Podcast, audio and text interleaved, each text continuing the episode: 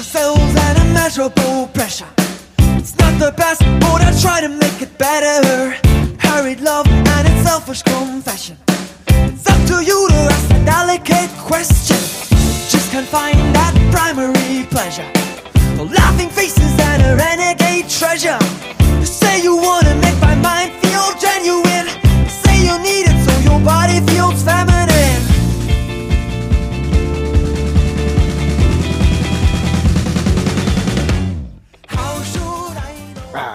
meine Güte, ich könnte noch viel länger das Ding laufen lassen. Es gefällt mir so gut. Aber hallo und herzlich willkommen zum Ringfuchs Podcast. Man muss es mir nachher auf jeden Fall nochmal anhören. Jesper, wie immer, schön, dass du dabei bist, mein Lieber. Ja, hi.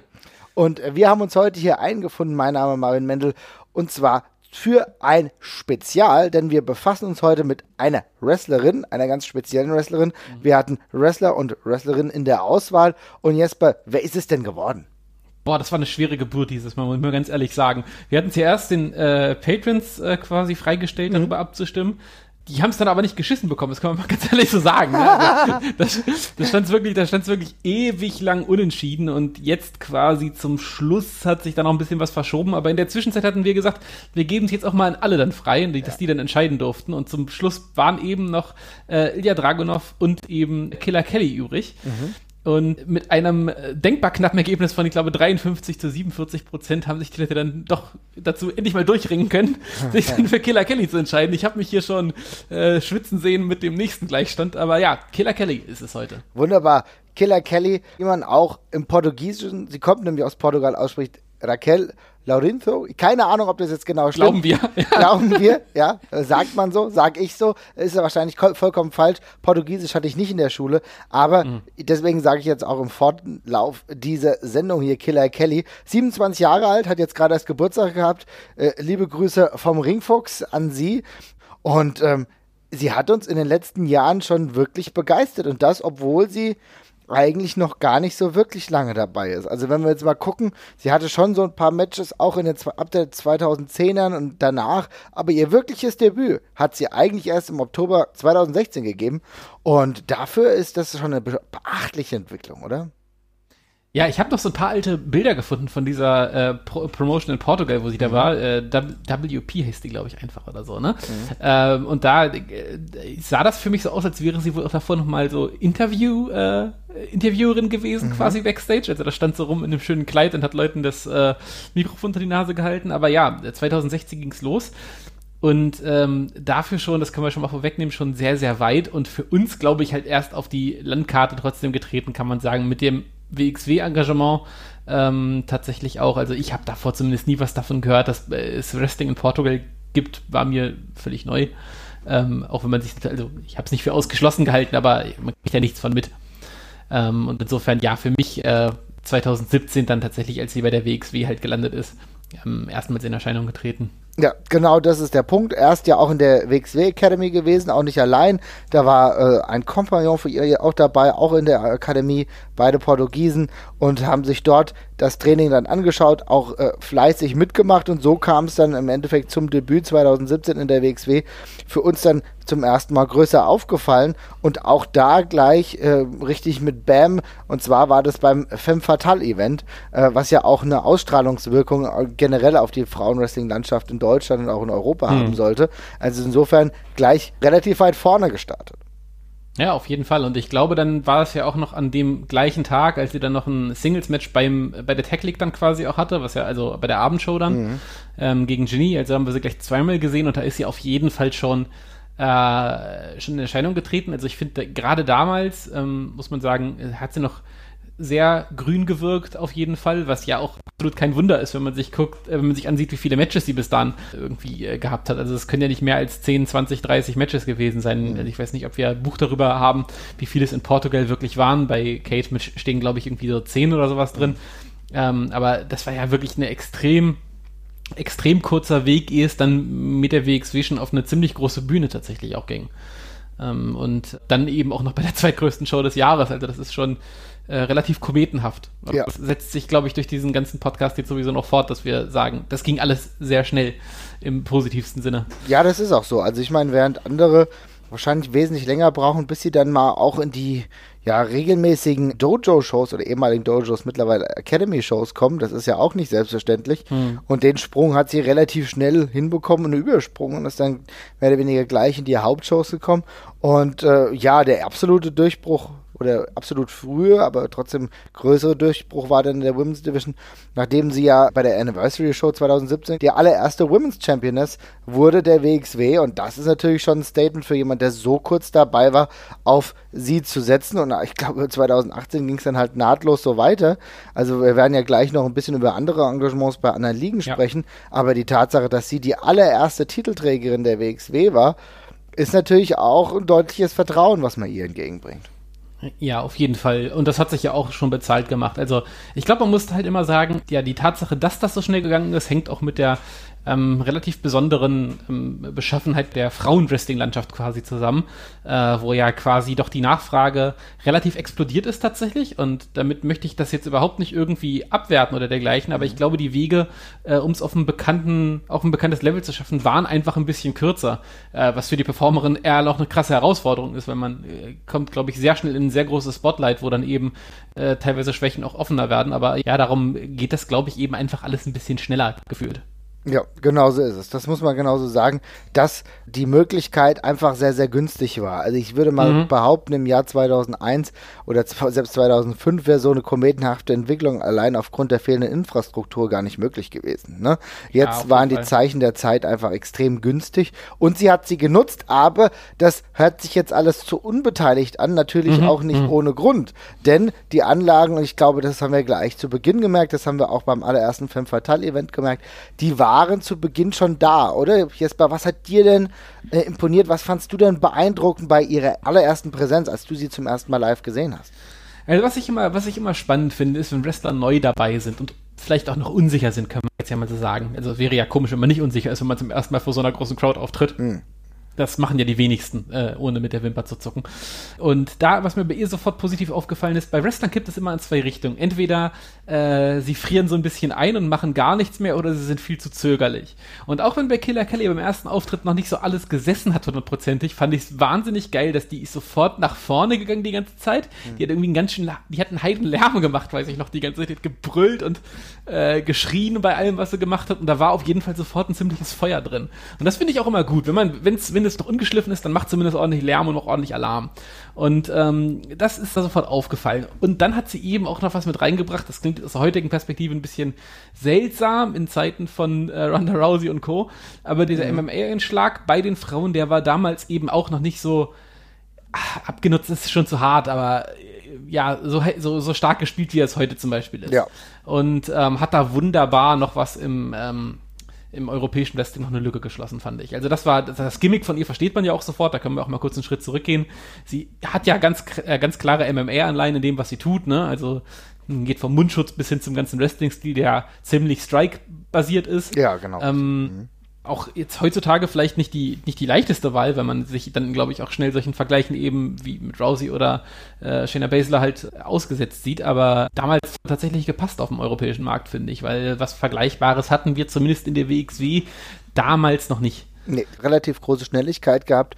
Genau mhm. dieses Striking basiert halt auch, war ein Unterschied zu den Frauenwrestlerinnen, oder was heißt Frauenwrestlerin? Natürlich, es gibt entweder nur Frauen oder äh, Frauenwrestlerin, äh, Wrestlerin können wir sagen, brauche ich keine Frauenwrestlerin. Ja, das ist ja total ja, ja. sinnlose Doppelung, die mir gerade aufgefallen ist. Ähm, zu den Wrestlerinnen, die wir hatten, denn äh, die hatten unterschiedliche Schattierungen, Charaktere, aber genau dieses auf die Fresse, das gab es natürlich mit Wesser, aber in einer anderen Richtung.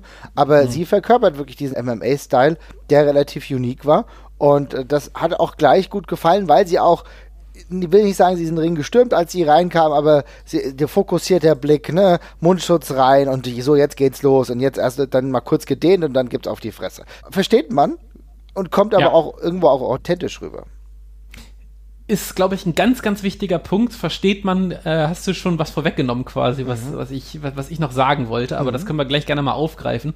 Ähm, das ist ein super wichtiges Gimmick, weil man, weil das einfach, egal wo diese Show stattfindet, ist abgesehen davon, dass sie jetzt eben auch ein WWE-Star ist ja. ähm, und damit halt sehr zieht, aber das ist auch ein gutes Gimmick, weil jeder rafft sofort. Das ist eine Kämpferin, die, die schlägt zu, die hat einen harten Tritt, das schnallt jeder und das ist einfach auch sau wichtig, um Matches äh, einfach äh, für jedermann erklärbar sofort zu machen. Ne? Also das ist, äh, und das, das sind genauso die Sachen, die in der Frauendivision bei der, bei der WXW auch lange noch ein bisschen gefehlt haben, finde ich. Und das war so ein perfekt, eine perfekte Ergänzung dafür, weil du weißt, ey, das ist eine sportlich er ernsthafte Kämpferin, die hat Feuer, hinter der, hinter die kann ich mich stellen. Hat ja auch einen Grund. Meine Freundin, erste WXW-Show, sofort Killer Kelly, Riesenfan geworden. Das war einfach, hat sie sofort geschnallt, fand sie super, fand sie sympathisch und ähm, total wichtig. Ja, aber das ist auch so interessant, weil jetzt müssen wir natürlich weiter auch ein bisschen über das Gimmick sprechen.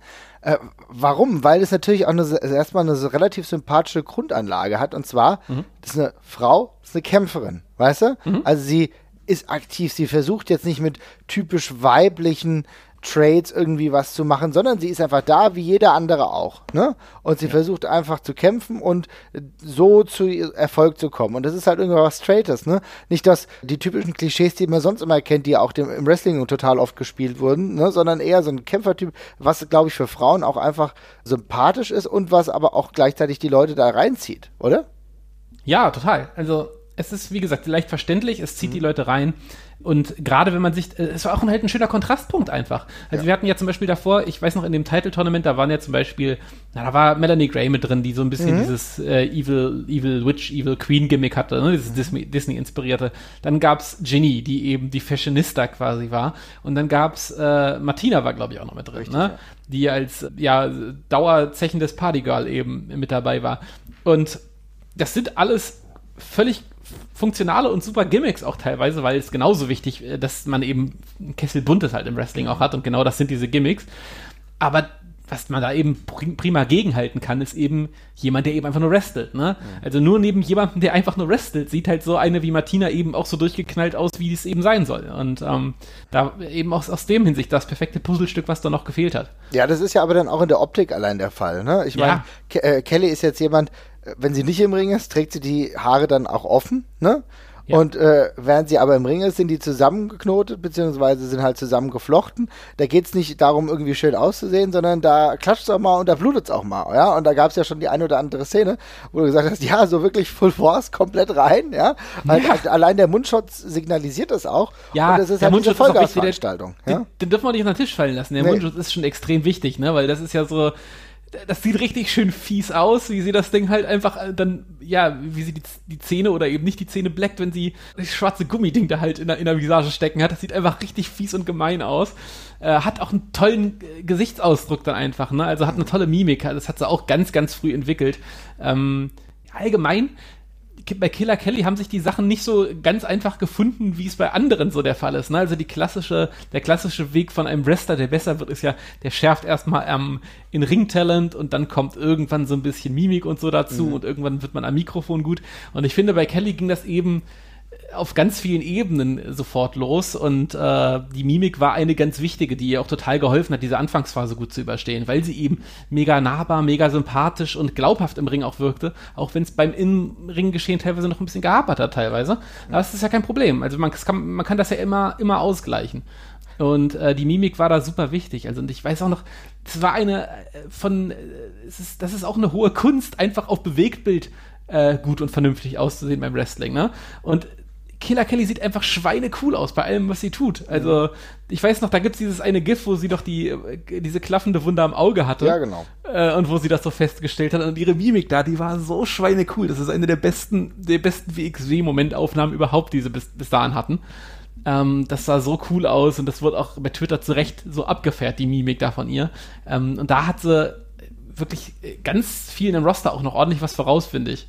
Ja, auf jeden Fall. Mimik ist äh, ein ganz großer Vorteil. Ich finde, ähm, ohne jetzt zu tief in diese Materie reingehen zu wollen, ist auch ihre Promo-Arbeit absolut solide. Also gerade so die Backstage-Sequenzen, die kommen oftmals extrem authentisch rüber. Mhm. Äh, was gesagt wird, hat Hand und Fuß.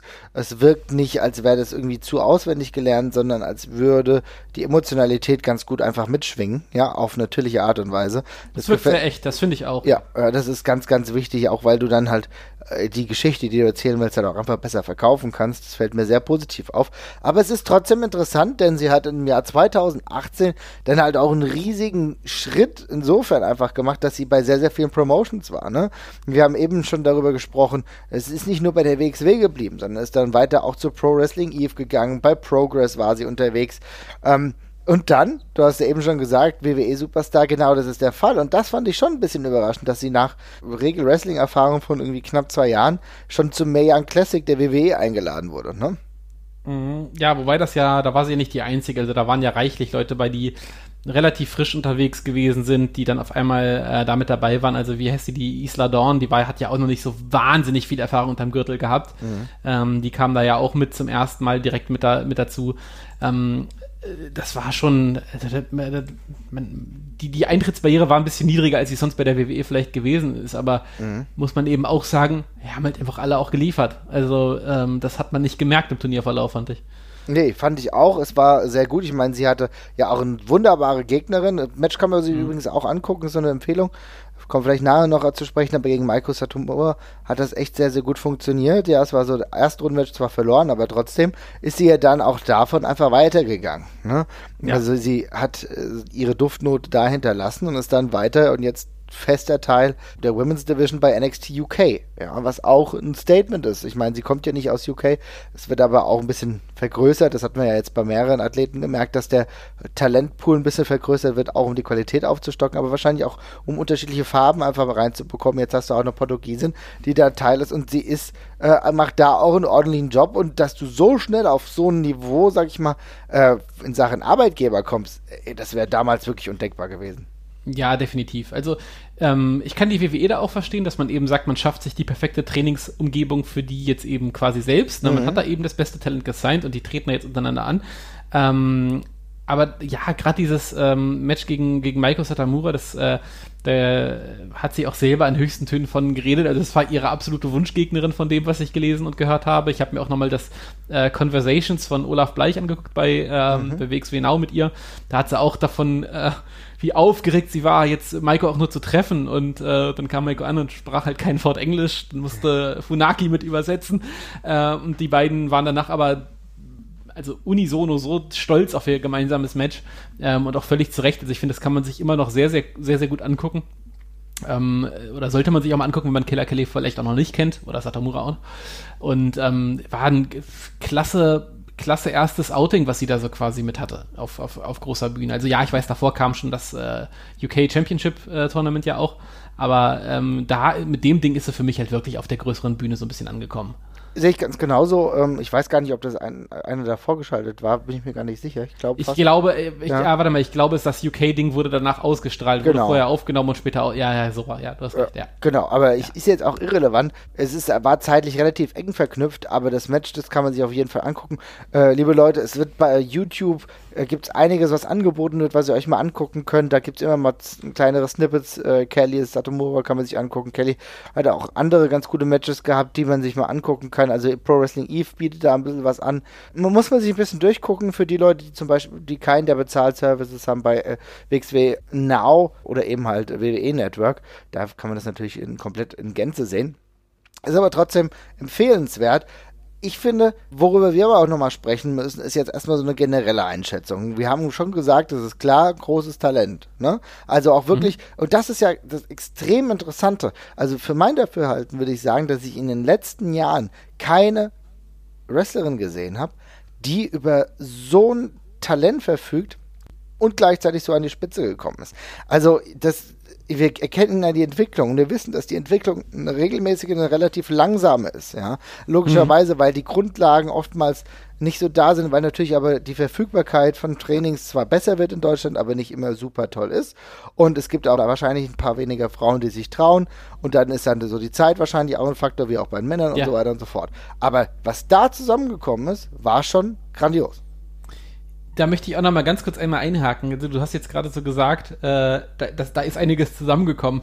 Aber das war ja auch wirklich ein, das ist ja auch wirklich ein, ein, ein Kraftakt ihrerseits gewesen. Ne? Ja. Also ähm, mit der Hoffnung, dass es mit dem Wrestling was wird, nach Ober, also nach Essen zu ziehen. Äh, und, und, und sich da in der Academy einzumieten, wenn man aus, wenn man äh, einzumieten, wenn man da aus, aus Lissabon kommt, das ist halt schon irre, ne? Das ist ein krass mutiger Schritt und das, äh, das so auf eine Karte zu setzen, also sie hat ja nebenher noch gearbeitet, aber das ist einfach schon ein heftiger, heftiger Schritt und das, äh, also es gibt auch nicht so wahnsinnig viele, die sich, die, die sich da so sehr committen und das machen, ne? Und in dem Fall ist es halt einfach wirklich, ja, quasi all in gegangen mit der ganzen Geschichte und dann eben auch äh, sich völlig zurecht damit durchgesetzt. Aber das war halt ein saumutiger Schritt. Ähm, beim Rest, ja, es ging, also äh, da, da, da kam genau das Passende, glaube ich, zusammen. Jemand, der das wirklich, wirklich dringend möchte und mhm. ähm, mit dem ganzen Herz bei der Sache ist, ähm, gleichzeitig aber eben auch mit der WXW einen äh, Promoter auf der Seite hat, der das auch unterstützt und der es mit dieser, mit dieser Frauendivision extrem ernst gemeint hat und auch gesagt hat, ey, wir, wir, wir, wir bauen das jetzt auf, auch wenn das nicht unbedingt easy wird, weil der Talentpool gerade nicht der allerriesigste ist in Europa. Wir ziehen das jetzt hier gemeinsam durch und du kriegst auch immer die Zeit. Also das ist ja auch, äh, muss man ja auch mal äh, äh, sich vor Augen führen, dass die auf jedem Tourstop immer doch recht prominent mit dabei war und äh, auch regelmäßig ihre Matches eben hatte, die auch lang waren mhm. ähm, und eben äh, anhand dieser Aufgaben eben auch so schnell erst gewachsen ist. Also das ist halt einfach wirklich hart erarbeitet. Ja, ja, wie du gesagt hast, sie hat auch die Möglichkeiten bekommen. Die WXW war da dementsprechend auch dabei, hat sie auch wirklich ähm, sehr, sehr häufig gebuckt. Also sie war auch im Jahr 2018 einer der ja, häufig, häufig gebucktesten Mitglieder des Kaders, würde ich behaupten. Ne? Also regelmäßig dabei. Aber natürlich ist es auch total wichtig, dann einfach auch dem äh, Publikum in den ländlichen Regionen zu zeigen, dass auf Frauenwrestling gesetzt wird. Und äh, da war halt sie fast immer in den Matches, hat viel Erfahrung dann auch gesammelt, äh, viel mit äh, Melanie Gray zum Beispiel gerestelt, aber auch mit Tony Storm, da werden wir gleich noch zu, zu sprechen kommen. Ich glaube, das hat ihr aber halt auch einfach gut getan und es war so der erste Schritt in die Regelmäßigkeit. Ja, definitiv. Also auf jeden Fall. Das war der ganz wichtige Entry Point, glaube ich, tatsächlich an der Stelle. Mhm. Und das hat sie ja dann auch, wie gesagt, in ihrer ersten Regentschaft schon zum Teil zurückgezahlt, auch dass sie jetzt noch relevant ist und auch da ist, trotz der Tatsache, dass sie halt das WWE-Commitment hat. Aber ich glaube, es würde jetzt meine ganz persönliche Einschätzung auch nur so funktionieren. Du kannst dich nicht darauf verlassen, jetzt nur bei der WWE bzw. bei NXT UK zu arbeiten. Du musst beides genauso weitermachen, denn sie und das müssen wir auch sagen, wir haben sie jetzt gelobt, aber sie ist trotzdem noch am Anfang ihrer Karriere ja. und da muss ja jetzt noch ganz schön viel dazukommen. Und wo ich zum Beispiel froh bin, dass noch was dazukommt, ist, dass sie jetzt, habe ich gerade gelesen, auch eine kleinere Japan-Tour jetzt hat anstehen.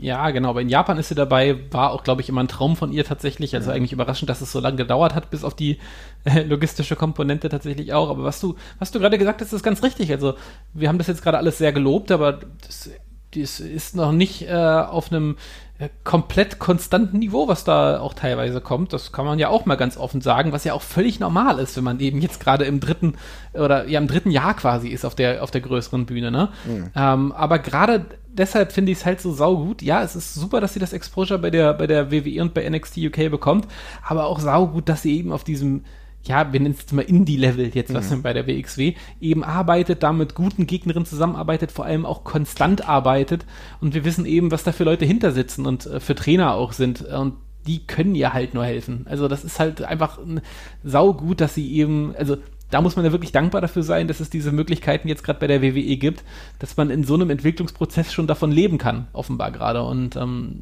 das halt Fulltime machen kann. Ja, genau. Und dann geht der Entwicklungsprozess halt auch noch vollkommen weiter. Wir haben ja eben auch gelobt, was halt uns jetzt sehr gut gefällt. Mir also, wie gesagt, ich wiederhole es nochmal, ich finde es richtig stark, dass die Promos, also die, die ganzen Backstage-Sequenzen für mich gefühlt sehr gut funktionieren.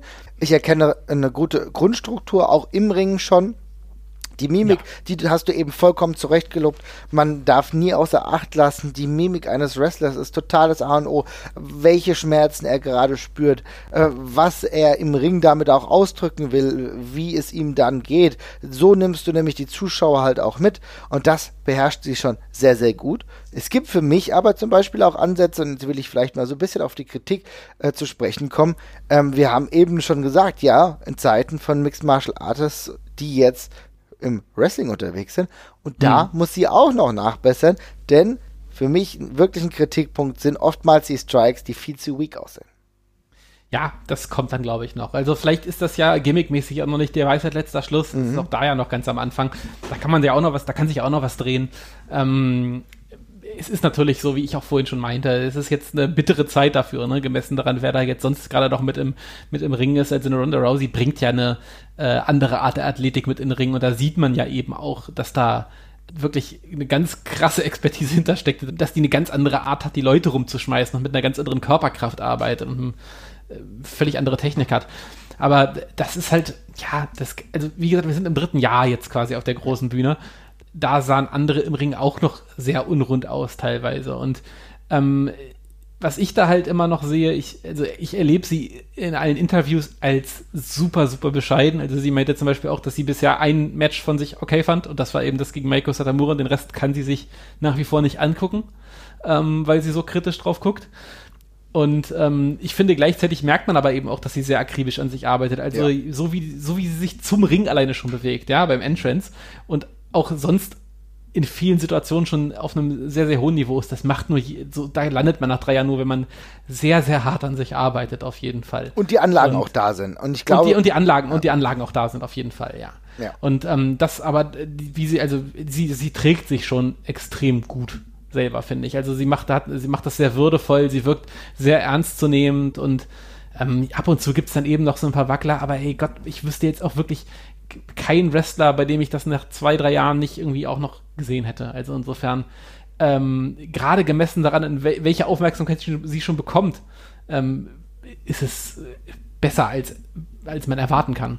Ja, das ist auf alle Fälle besser, als man erwarten kann. Und es ist trotzdem gut, dass genau das positiv mit reinspielt, was du gerade gesagt hast, und zwar diese, ja, ähm, sehr reflektierte Haltung bezüglich der eigenen Leistung, denn nur so wirst du wahrscheinlich auch besser. Ja, also ich meine, wenn du ja. das jetzt schon alles abfeiern würdest, weil dir der Erfolg, sag ich mal, recht gibt, weil gebuckt wirst du halt. Und ich glaube, dass sie auch, also ich sehe das ja auch, dass sie ziemlich häufig in verschiedenen Ligen gebuckt wird, ist ja auch nicht nur, in Deutschland nicht nur bei der WXW aktiv, ist ja auch bei der GWF äh, zugange, dann auch in UK in verschiedenen Promotions. Also jeder hat die Fühler ausgestreckt äh, zu Kelly mhm. und will sie bucken, weil sie natürlich auch ein Charakter ist. Und, und das darf man auch nicht vernachlässigen, das Exposure, was NXT UK gibt, ist ähm, etwas, was auch komplett zieht. Also, dass ja. äh, für, für eine Promotion, die ein Interesse hat, wie das auch das normale Interesse sein muss, an Leute Sitze zu verkaufen, dann ist äh, Kelly jemand, der einfach verkauft, weil man kennt sie jetzt, ja, und auch mhm. so gerade die Hardcore-Fans, die kennen sie jetzt und die wollen sie auch sehen. Und ich glaube, es ist halt auch so, dass du natürlich immer weiter einen Entwicklungsprozess siehst. Natürlich, du hast vollkommen richtig gesagt, die Entwicklung kann jetzt noch nicht abgeschlossen sein, aber ich muss halt auch, sag ich mal, den Finger ein bisschen in die Wunde legen und muss halt sagen, es gibt halt die Möglichkeit, dass äh, bei Punches noch das ein bisschen genauer wird, auch, dass du noch mal mehr Wrestling-Aktionen einfach mit reinbringst. Also das fällt mir so ein, bisschen, ein Stück weit auf, dass ich das Gefühl habe, also so, so ein paar Basic Wrestling-Aktionen, die das Match auch mal ein bisschen länger machen, das würde ich mir noch wünschen. Aber ich glaube, was auch geholfen mhm. hat, das Ganze erstmal auf dieses Niveau zu bringen, war eine Person, die wir noch gar nicht genannt haben, aber ich glaube, die ganz, ganz essentiell für die Entwicklung von Killer Kelly ist, und zwar das ist Tony Storm, oder? Ja, das ist ja quasi die äh, Fehde, mit der, mit der sie sich da quasi auch etabliert hat in der ganzen Promotion. Also das waren ja beide die, die beiden Fixpunkte dieser ganzen Erzählung neben äh, Melanie Gray in dieser ganzen, ja, Women's Title, in diesem ganzen Women's Title Tournament und mhm. alles, was danach folgte. Ähm, und da hatte sie eben den perfekten Gegner auch. Also Tony Storm ist eben ähm, sau erfahren, äh, zumindest, also gerade gemessen an ihrem Alter, ähm, ist vermutlich die ja, inzwischen, also zumindest der, der, der erfahrenste Import, den man bekommen kann. Also wir haben ja auch das Glück, eine Wessner noch zu haben, mhm. aber Tony Storm hat, ist ja schon äh, deutlich mehr gereist, als es, als es Wessner in ihrer äh, Karriere durfte, weil es einfach damals noch keinen Markt dafür gab. Ähm, und Tony Storm war in Japan die ganze Zeit, hat schon die WWE-Erfahrung und bringt einfach jede Menge mit und ist da eben der perfekte Gegenpart einfach tatsächlich auch. Ja, muss man genauso sagen. Und äh, da ist es aber auch so, ich meine, sie haben ja nicht nur gegeneinander gearbeitet, sondern auch im Tag-Team. Beispielsweise das Tag-Team, was relativ kurz Bestand hatte, aber was ich immer noch nicht abgeschrieben habe, Killer Storm, finde ich eine geile Kombination, äh, weil sie auch irgendwie zwar gegensätzlich sind, aber diese Gegensätze sich auch sehr gut anziehen, ja.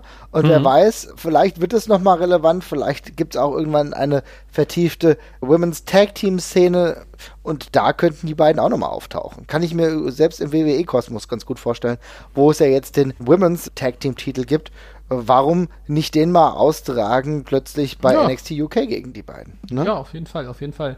Nee, ähm, aber genau, die beiden, die haben das zusammen etabliert für mich auf dem deutschen Markt tatsächlich. Die beiden waren einfach da die, die totalen Fixpunkte und ohne beide wäre es nicht vorstellbar gewesen. Tony Storm eben einfach durch das Renommee, was sie mitgebracht hat, auch. Also ich glaube, die war alleine schon dafür wichtig, dass man eben einen internationalen Namen da hatte, von dem alle wissen, okay, die gehört auf dem Frauenmarkt mit zu den, ja, da kann man sich jetzt vermutlich drüber streiten, ob sie zur Top 3 oder Top 5 oder Top 10 oder sowas gehört, aber sie ist auf jeden Fall ein äh, Name mit einem krassen internationalen, internationalen Renommee, der eben dann eben auch es ermöglicht, so einer Killer Kelly als Homegrown Talent ähm, eben sich daran abzuarbeiten. Und allein dafür halt war es auch wichtig. Ja, auf jeden Fall. Und hat in dieser Kombination natürlich auch der WXW extrem geholfen. Ja. Ja. Äh, denn wenn wir uns überlegen, was die Fehde, die jetzt, ich weiß nicht, ob sie geändert ist, das müssen wir noch überlegen, das müssen wir noch weiter schauen. Dafür sind wir noch zu nah dran an Karat, aber der Build-up mit dem Match bei Karat, äh, der ganze Build-up, das haben wir ja schon auch zuvor mal gesagt, war ja grandios und war für deutsches Wrestling der Frauen wahrscheinlich das erste Mal in dieser Intensität, oder? Ja, ich glaube schon. Also so eine ähm, gut durcherzählte Story könnte ich mich jetzt sonst nicht dran erinnern. Es war ja auch vielschichtig tatsächlich. Ich fand es auch ähm, wirklich cool, dass man das gerade auch Tonys Heel-Turn im Laufe dieser Geschichte nachvollziehbar war auf seine Art und Weise.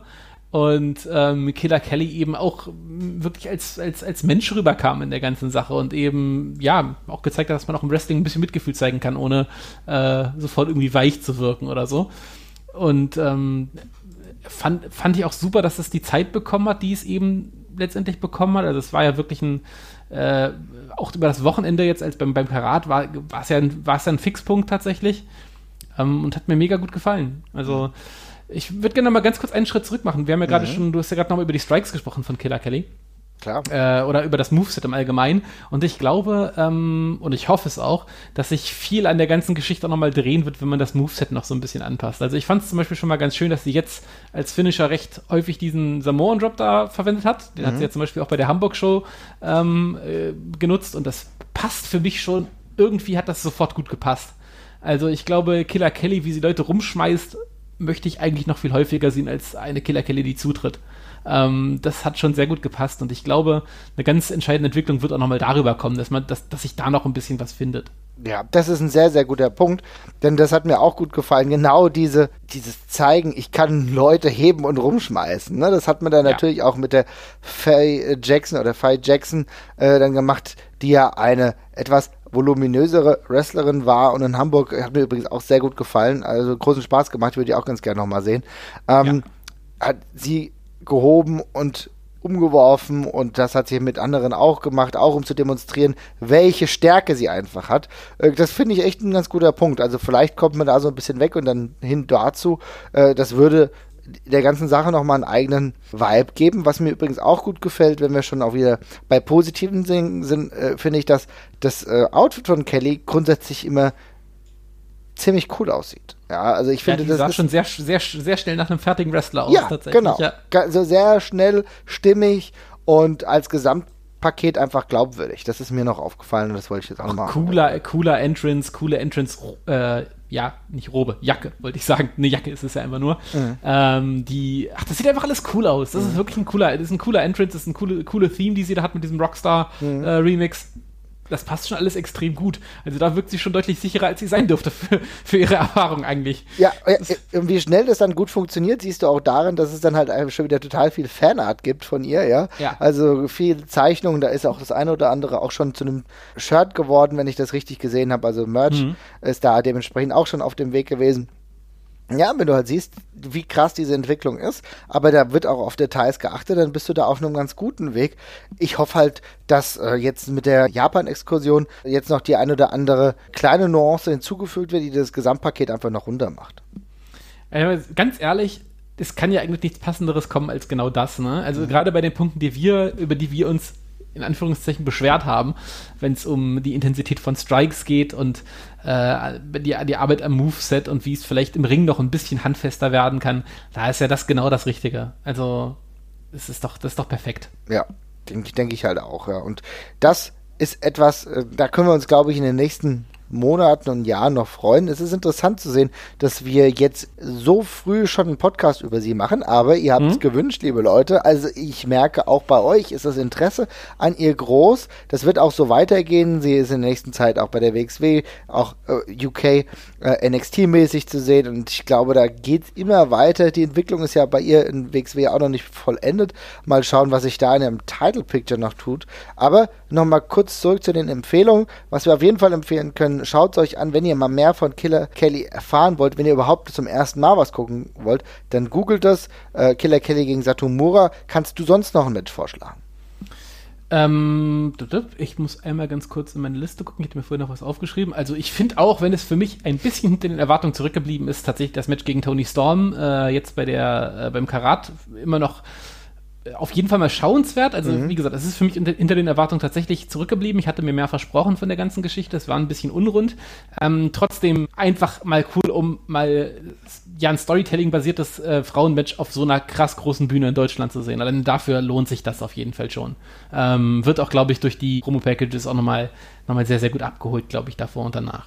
Die Promo-Packages ähm, sind extrem wichtig und sind auf einem tollen Niveau. Halt auch, dass das halt dafür produziert wurde, das kam schon gut rüber, ja. Mhm. Ja, das fand, das fand ich auf jeden Fall auch.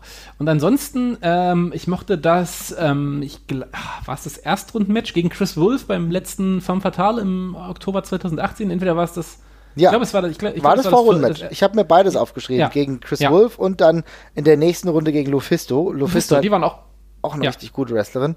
Und die beiden ja. haben sehr gut harmoniert, habe ich das Gefühl gehabt. Ja. ja, das war, das war auch sehr cool. Beides sehr, sehr unterschiedliche Matches. Das gegen Chris Wolf war eben ein bisschen lustiger. Mhm. Äh, was keine Überraschung ist, wenn man Chris Wolfs äh, Wolfsfindelkind, äh, Kind äh, ein bisschen kennt. Ähm, aber beide auf jeden Fall guckenswert. Ich glaube, man erkennt in beiden auch so ein bisschen, was wir gerade schon meinten, ähm, dass es noch ein, ein Prozess ist aber auf jeden Fall schon, schon guckenswert. Ich finde es sowieso mal ganz interessant. Wir haben ja bisher ähm, ja, was, unsere Spezials waren ja bisher Razor Ramon, Walter, äh, Scott Steiner, ich weiß nicht, ob wir noch was hatten. Also äh, ist schon ein hohes Niveau und auch ein sehr ja. kurioses, aber so, auf der anderen Seite auch ein sehr kurioses Niveau, ja, natürlich. Walter, äh, ganz klar. Walter, Scott Steiner und Razor Ramon. Also, und Killer Kelly. und Killer Kelly. Ja, aber ich finde das auch mal ganz interessant, weil wir haben uns ja, wir haben uns ja, wir haben ja gesagt, wir machen äh, einen, einen zeitlich ungebundenen mhm. Podcast mhm. tatsächlich auch. Und da finde ich es auch trotzdem mal schön, wenn wir mal, wenn wir bei Leuten mal mit dabei sind, wo es eben noch nicht abgeschlossen ist. Wir machen hier, das Spezial ist ja, kein, ist ja keine Hall of Fame oder sowas, sondern äh, wir beschäftigen uns mit einem Wrestler zu dem ja, Zeitpunkt, wo er da gerade ist. Das war bei Walter ja auch genauso tatsächlich. Ja, da müsstest ähm, du ja, das ist genauso. Also wir werden irgendwann in fünf Jahren auf jeden Fall ein, ein Walter-Follow-up äh, bringen, ja. ja. ganz klar. Und irgendwann, wenn alles gut geht, auch in fünf Jahren ein äh, Killer Kelly Follow-up mit einer Entwicklung, die wir uns wahrscheinlich zum gegenwärtigen Zeitpunkt noch nicht ausmalen konnten. Und in 15 Jahren kommt dann das große Scott Steiner Follow-up endlich. Oh Gott, oh Gott, oh Gott. da bin ich noch nicht so sicher. Und ich hoffe, es wird ein positives, ja. Und kein, äh, hat die letzten 50 Matches nur noch gegen Hornswoggle gekämpft oder sowas. Ja, keine Ahnung. Ich weiß nicht, ob wir da noch ein Follow-up machen, aber ich würde einfach mal sagen, dass wir hier jetzt auch einen Deckel drauf machen können, denn ich denke, wir haben äh, Killer Kelly mal im Ansatz so ein bisschen beschrieben, haben mal kundgetan, wie wir ihren äh, Stil finden. Ich glaube, der ist sehr positiv hier weggekommen. Gleichzeitig wir sind schon Fan, wir sind, wir sind schon Fanboys, kann man schon so ja, sagen. Gut. Also ich freue mich jedes Mal, sie zu sehen. Auch ein sehr netter Gesprächspartner tatsächlich. Ich hatte mich, durfte beim Karat mal kurz ein paar Worte mit ihr wechseln. Ist äh, unfassbar sympathisch und, und nett. Ähm, und äh, wirkt auch in allen Interviews einfach wirklich wie eine ganz tolle Person. Und ähm, ich glaube, die hat einen sehr guten, sehr guten Kopf für das Business. Das klingt jetzt so, als wäre ich selber aktiv, aber so, so das, das, soll es nicht. Aber ich glaube, die, die hat den, äh, die hat das Herz und den, äh, Herz und den Verstand am rechten Fleck. Ja, das glaube ich auch. Ich habe auch das Gefühl, dass sie ähm, ja, die will ich sagen, aber, aber diese, diese Einstellung halt auch äh, der ganzen Sache auch einfach total dienlich ist. Ne? Also halt der Kontakt, der mit mhm. Fans da ist, macht immer lieb Fotos und so weiter und so fort, kümmert sich sehr darum, ist ja, glaube ich, sehr, sehr froh, wenn Leute ihre Shirts kaufen. Aber das ist genau der richtige Weg, um dann auch weiterzukommen. Und äh, natürlich sind wir alle Fans, weil wir, glaube ich, jeder von uns war am ersten Tag schon positiv überrascht, ne? Weil du es halt nicht so hast, dass, dass äh, vom ersten Tag an irgendwie so eine Entwicklung da ist, wo du sagst, okay, krass, ja, okay, natürlich, die kann jetzt sofort in den Ring gehen, so, weißt du? Das, das ja. bist du aus dem deutschen Wrestling auch nicht so gewohnt. Und ähm, ich möchte es auch nochmal kurz sagen. Also ja, natürlich ist das generell eine super positive Sache, dass äh, jetzt Gott sei Dank endlich, endlich, endlich auch Frauen dieses Spotlight bekommen, was sie sich mhm. jahrelang auch verdient haben. Und äh, wir das inzwischen als einfach nur gleichwertige, gleichwertige Matches behandeln können, ohne dass es irgendwie, äh, ja, irgendwie noch mit, mit Comedy oder sowas entwertet werden muss. Äh, aber gleichzeitig muss man muss das eben auch äh, begreifen als eine ganz krasse Herausforderung. Ne? Also ja, die äh, haben teilweise eine, eine, Möglichkeit, schneller ihren Spot zu finden, auch oben auf den Cards oder bei größeren Promotions, eben weil die Nachfrage gerade da ist. Aber das ist auch nicht unbedingt eine dankbare Aufgabe, ne? Also, wenn man eben so im Spotlight steht, das ist, kann eben auch sehr unangenehm sein. Und das ist, habe ich echt einen krassen Respekt vor, mit äh, so einer kurzen Erfahrungskette, die man bis dahin hat, sich dann jemand sowas ranzutrauen, das ist halt schon ein hartes Stück Arbeit und ähm, ich glaube, das ist ein ganz, ganz schwieriger Mittelweg zwischen äh, sich die Zeit nehmen, besser zu werden, mhm. äh, einen kühlen Kopf zu bewahren und gleichzeitig das zu genießen, was man da macht, weil das muss ja, das muss man ja auch noch machen. Und man, man darf ja, man darf, man darf sich ja nicht nur auf die negativen Sachen oder so konzentrieren, sondern muss ja auch äh, das mitnehmen, was da kommt. Ich glaube, das ist eine ganz krasse Herausforderung, nicht nur für sie, sondern äh, für alle äh, Frauen, die da jetzt gerade im europäischen Wrestling und eben gerade in dieser WWE, diesen WWE-Schritt drüber machen. Und ähm, da habe ich wirklich super krassen Respekt vor, weil das, boah, also ja, das ist schon ein Brett. Ja, natürlich. Es ist halt auch insofern so, dass du als Fan, der dann zu einer Show gehst, halt auch die Erwartung hast, dass das auf einem guten Niveau ist. Ne? Ja. Aber da, und, äh, natürlich die Dünne des ganzen Talentpools extremer ist als bei den Männern, ist es natürlich extrem schwieriger, genau diese Talente zu finden und dann aber auch gleichzeitig abzuliefern. Ne? Das heißt, mhm. du willst ja auch nicht, auch als Promoter, willst ja auch nicht, dass du jetzt Frauenmatches darbietest, aber dass halt in der Qualität irgendwie so ein bisschen abfällt. Und da ist sie halt ein wunderbarer Punkt, der gleich auf einem relativ guten Grundniveau eingestiegen ist.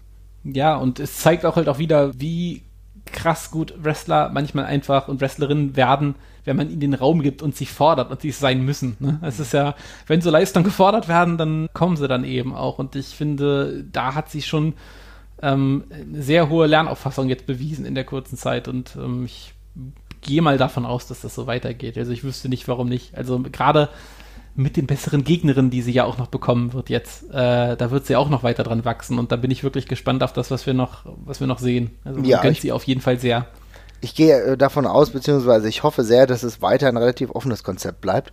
Offen ja. insofern, dass sie jetzt nicht auf eine Promotion beschränkt sein wird, sondern überall sich austestet, ja. auch mal den Weg gehen darf nach Japan oder sonstige Excursions mitnehmen kann, um sich weiter zu finden, denn davon pro profitieren am Ende auch alle Produkte, sei es NXT UK, sei es die WXW oder sonstige Ligen, bei denen sie antritt, denn genau das hilft noch und da sind wir noch relativ am Anfang. Aber wir merken ja einen Unterschied des Geschäfts im Vergleich zu vor 15 Jahren, wo das wesentlich restriktiver gehandhabt wurde, sind die Grenzen dahingehend ein wenig offener, will ich meinen. Ja, auf jeden Fall. Und ansonsten würde ich schauen, dass wir in der nächsten Zeit da auf jeden Fall mal dranbleiben. Liebe Leute, schreibt uns mal in die Kommentare, was ihr von Killer Kelly haltet. Wen ihr vielleicht demnächst mal haben wollt als Special. Schreibt uns bei Twitter, schreibt uns bei Facebook, tut, was ihr nicht lassen könnt. Gerne übrigens auch noch bei iTunes bewerten. Sehr, sehr schön. Alles klar. Okay. Und wir hören uns in der nächsten Woche wieder, dann, wenn alles gut geht, mit einem WWE WrestleMania Preview. Macht's gut. Ciao. Ciao. Thank you.